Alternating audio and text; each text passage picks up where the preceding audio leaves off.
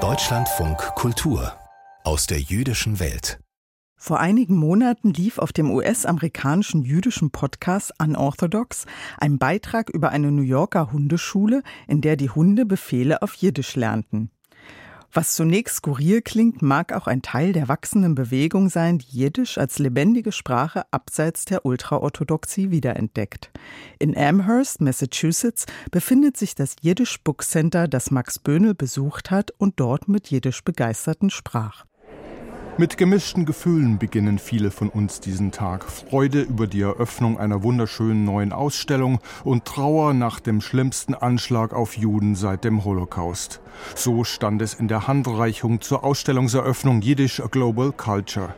Wie kann man an so einem Tag nur acht Tage nach dem 7. Oktober bloß feiern? Die Antwort Angesichts der Absicht einer Terroristengruppe, uns auszulöschen, sagen wir, Gerade deshalb bejahen und feiern wir eine Kultur, die uns zu dem macht, was wir sind.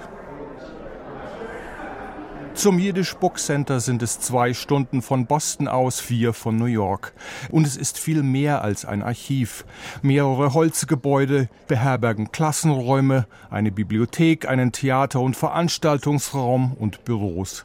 Im Hauptraum finden sich Bücherregale und die Gänge lassen Platz für die neue Dauerausstellung. Das Motto Yiddish a Global Culture lässt zunächst stutzen, denn ist mit dem Holocaust nicht auch die jiddische Kultur untergegangen und die Sprache hat nur in wenigen ultraorthodoxen Gemeinden in New York und Jerusalem überlebt?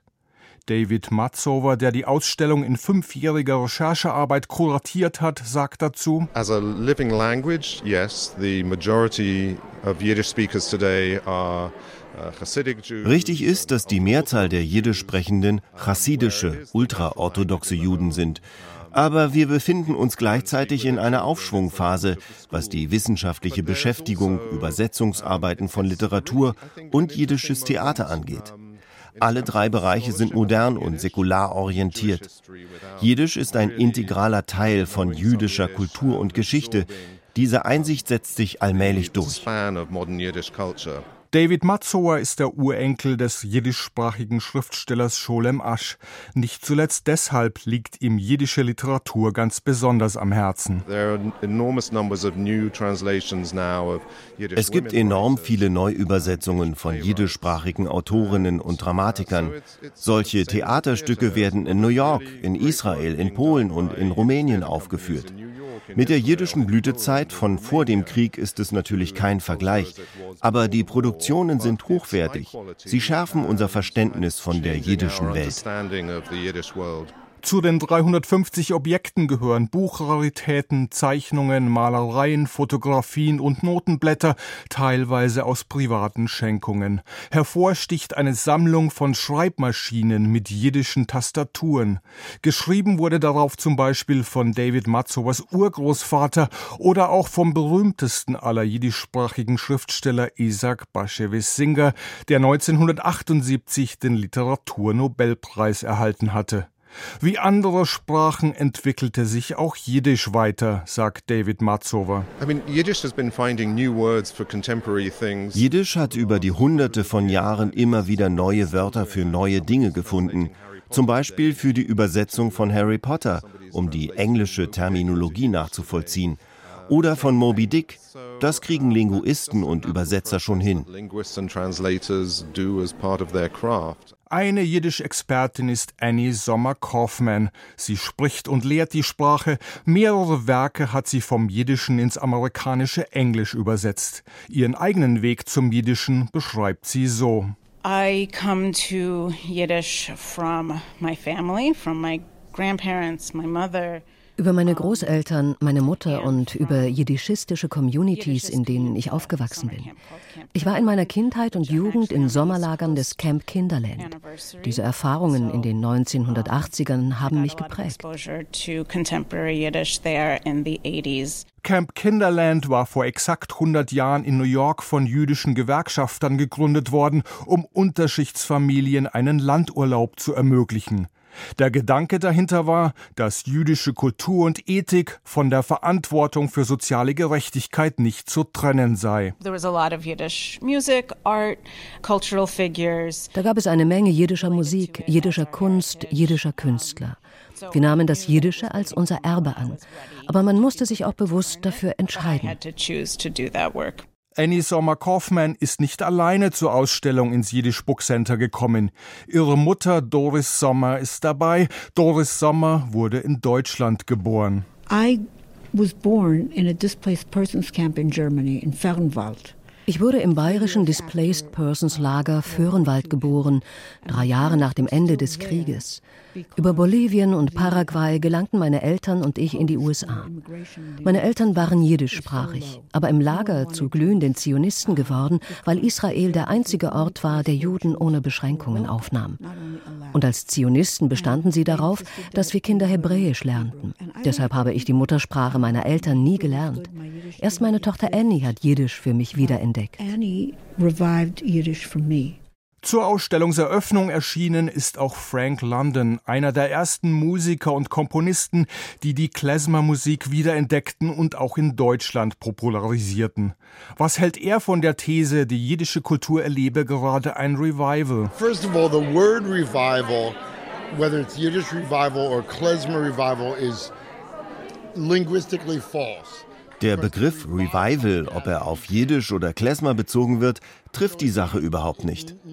Denn wenn man etwas wiederbeleben will, muss es vorher tot gewesen sein. Nennen wir es viel besser neues Interesse.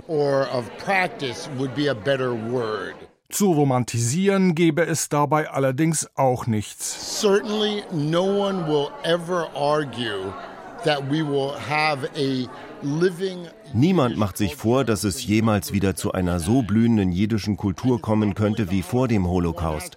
Der Holocaust war natürlich einschneidend. Erschwerend kam danach dazu, dass Jiddisch in der Sowjetunion, wohin sich viele Überlebende gerettet hatten, unterdrückt wurde. Und die Assimilation in der Diaspora. Und schließlich die Gründung Israels, das Hebräisch und eben nicht Jiddisch zu der jüdischen Sprache machte. Und trotzdem, Jiddisch starb nicht aus. Es überlebte nicht nur bei den Chassiden, sondern auch in der nicht religiösen Welt. Und Jüngere kamen nach. Hier sind wir also. Es wird zwar nie mehr so werden, wie es früher einmal war, aber wenn ich als Musiker spreche, es gibt mehr Aufnahmen von Klezmer und von jiddischer Musik als je zuvor. Nicht nur im Rückblick ist die Kreativität außergewöhnlich stark, auch in Bezug auf neue Werke.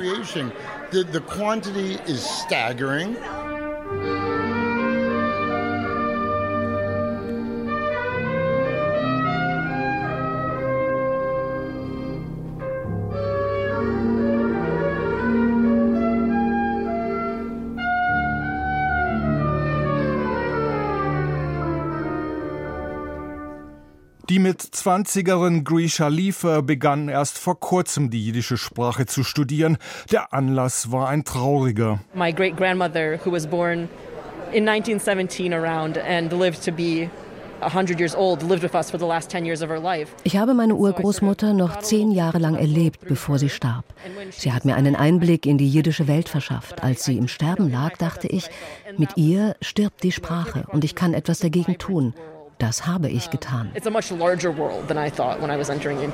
Grisha Liefer hatte vor der Pandemie an der Universität Hebräischkurse angefangen, wandte sich davon aber wieder ab und dann dem Jiddischen zu.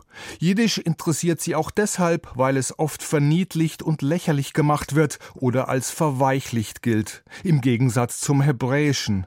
Weshalb, das erklärt sie sich so. But you know, there is sort of this association of Yiddish with the feminine because Hebrew was the language of the hater of the like uh, Es gibt diese Assoziation des Jiddischen mit dem Femininen. Man muss dazu wissen, dass Hebräisch die Sprache des religiösen Lernens war und nur Männer durften das. Frauen sprachen weiter Jiddisch zu Hause. Das findet sich interessanterweise auch in jiddischsprachigen Büchern wieder. Einige haben im Vorwort oder auf dem Innenumschlag den Hinweis für Frauen und für Männer, die wie Frauen sind. Women and men who are like women meaning men who don't understand Hebrew. Während der Pandemie war das Internet für Jiddischkurse unerlässlich. Fürs Jiddische insgesamt sei es ein großer Segen gewesen, sagt auch der Ausstellungskurator David Matzover. The internet is made for Yiddish and I think we saw that during the, the COVID pandemic. Das Internet ist wie gemacht fürs Jiddische. Kulturorganisationen hatten ihre Programme zum Glück schon vor der Pandemie online gestellt.